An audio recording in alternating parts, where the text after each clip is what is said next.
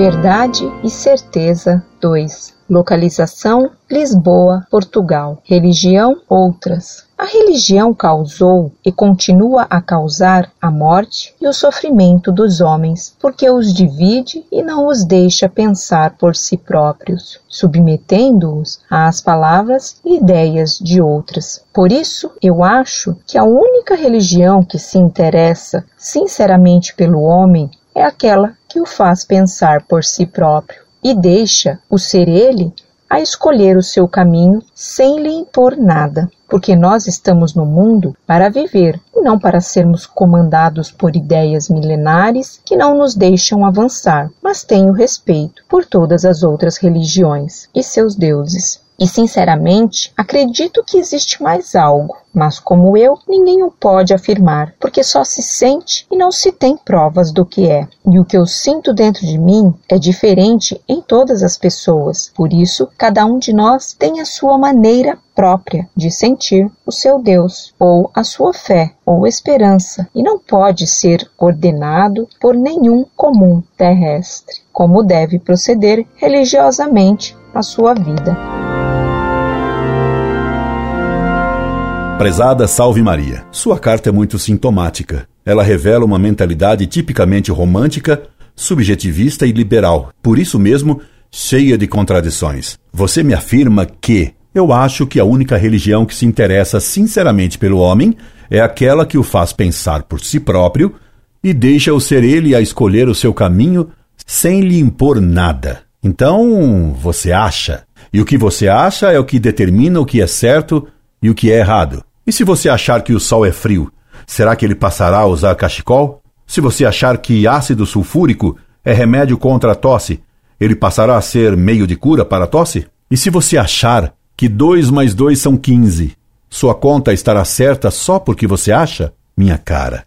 A verdade não depende do sujeito e sim do objeto. A verdade é a correspondência entre a ideia de um sujeito com o objeto que ele conhece e essa correspondência depende do objeto e não do sujeito. A verdade é objetiva. Aquilo que você pensa que pensou por si mesma é fruto do subjetivismo idealista do romantismo que lhe foi imposto pela propaganda. Na verdade, você repete o que todo mundo pensa que pensa.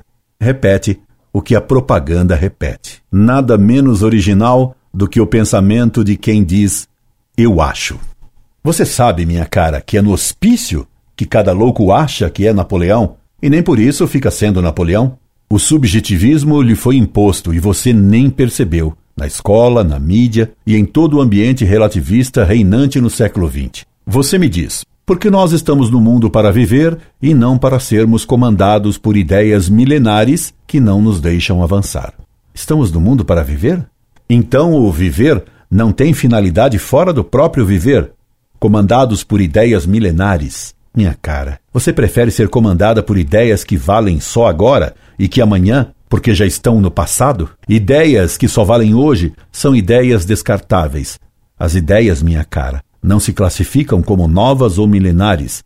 As ideias são certas ou erradas. Seu subjetivismo é um credo de um único artigo. Eu acho. Ele leva ao relativismo. Nada é realmente certo ou realmente errado. Daí você achar e até escrever que tenho respeito por todas as outras religiões e seus deuses, como se todos os deuses fossem verdadeiros. Diga-me, você respeita a deusa Kali, que exige que se matem pessoas por estrangulamento? Ou o deus azteca, Huitzilopochtli, que exigia sacrifícios humanos monstruosos? Ou Buda, que condena o homem ter qualquer desejo? Ou o deus Cátaro, que afirmava serem a mulher, o matrimônio e a procriação intrinsecamente maus? Ou o deus Moloch, que exigia que as mães sacrificassem seus filhos no fogo? Como ter respeito pelo que é falso? Como ter respeito por falsos deuses que, na verdade, como diz a Sagrada Escritura, são demônios? Você me garante que crê existir algo. E sinceramente acredito que existe mais algo. Mas, como eu, ninguém o pode afirmar porque só se sente e não se tem provas do que é. Minha cara, Deus não se sente. Com sentimento não se crê em nada.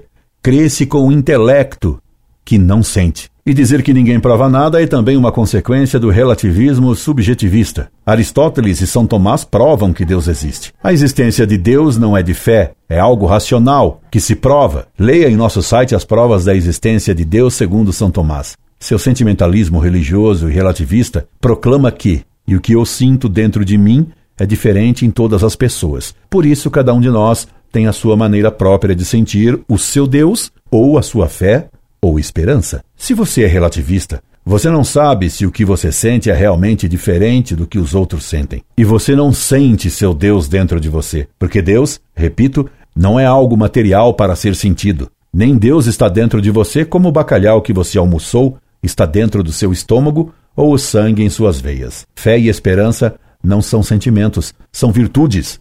A fé é uma virtude intelectual que nos faz aceitar o que Deus revelou como verdade o que a pura razão por si não poderia conhecer.